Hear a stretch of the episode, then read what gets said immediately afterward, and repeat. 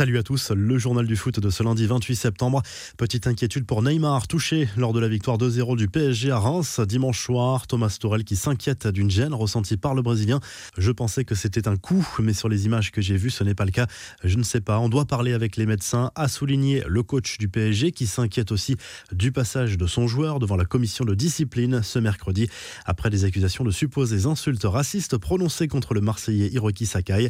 Mauro Icardi, lui, s'est réveillé après une longue période de disette, l'Argentin s'est offert un doublé à Delon. Certes, la crise sanitaire est passée par là, mais la statistique commençait à faire désordre. L'attaquant parisien n'avait plus marqué depuis le 29 février.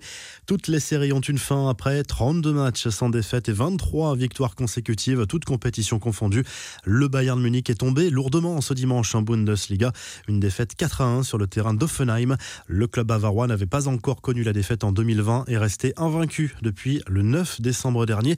Un autre grande Europe a pris l'eau ce dimanche. Il s'agit de Manchester City, lourdement battu sur son terrain, 5 buts à 2 par Leicester.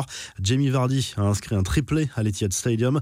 C'est la première fois depuis le début de sa carrière de coach que Pep Guardiola voit son équipe craquer à 5 reprises. City n'avait jamais encaissé autant de buts à domicile depuis l'inauguration de l'Etihad Stadium en 2003. Les infos et rumeurs du mercato, le PSG cherche à se renforcer au milieu de terrain en cette fin de mercato. Le club parisien vise Jorginho et cherche à obtenir un prêt auprès de Chelsea. L'ancien napolitain est également dans le viseur d'Arsenal, mais le temps presse. Le mercato se clôturera dans une semaine. Manchester City qui tient de son côté son renfort en défense centrale. Le Benfica Lisbonne a officialisé un accord pour le transfert vers City de son défenseur Ruben Dias. Montant du transfert 68 millions d'euros plus bonus pour l'international portugais. Nicolas Otamendi fait lui le chemin inverse vers Lisbonne. Jean-Michel Aulas a fait un gros point sur le mercato au micro de Canal+. Le président de l'OL a mis fin à la rumeur d'un retour éventuel de Samuel Umtiti. Selon lui, Jeff Rennes Adelaide serait plus proche du Hertha Berlin que de Rennes. Le dirigeant lyonnais qui n'exclut pas un départ d'Oussem Aouar et assure que le Barça n'a toujours pas fait d'offre pour Memphis Depay. Enfin, ce n'est pas le transfert de l'année, mais il a le mérite d'être extrêmement symbolique. Dia Sabia est devenu le premier footballeur israélien à être engagé dans un championnat arabe après avoir signé un contrat en faveur du club d'Al Nasser Dubaï aux Émirats Arabes Unis.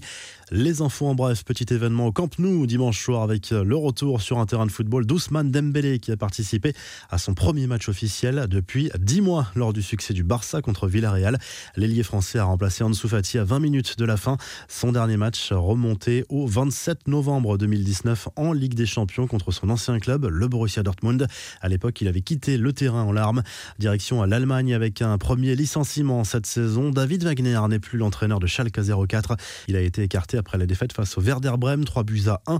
Le week-end dernier, le club de la Roue en avait pris 8 face au Bayern. Schalke vient d'enchaîner une série de 18 matchs sans victoire en championnat si l'on prend en compte la fin de saison dernière.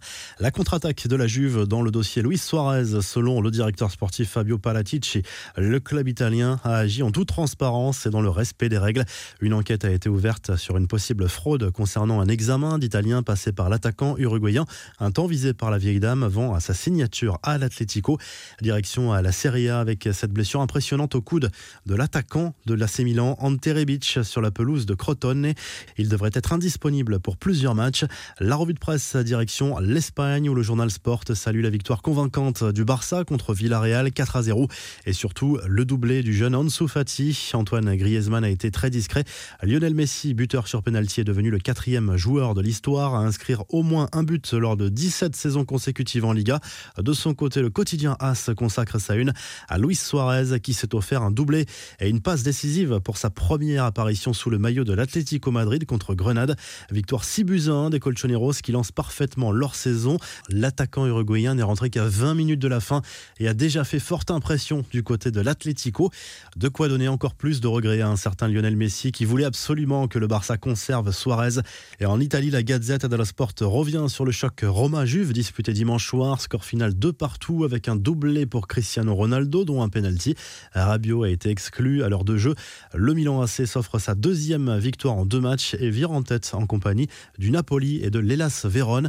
Vous retrouvez l'actu foot sur topmercato.com, l'appli Top Mercato et à très vite pour un nouveau journal du foot.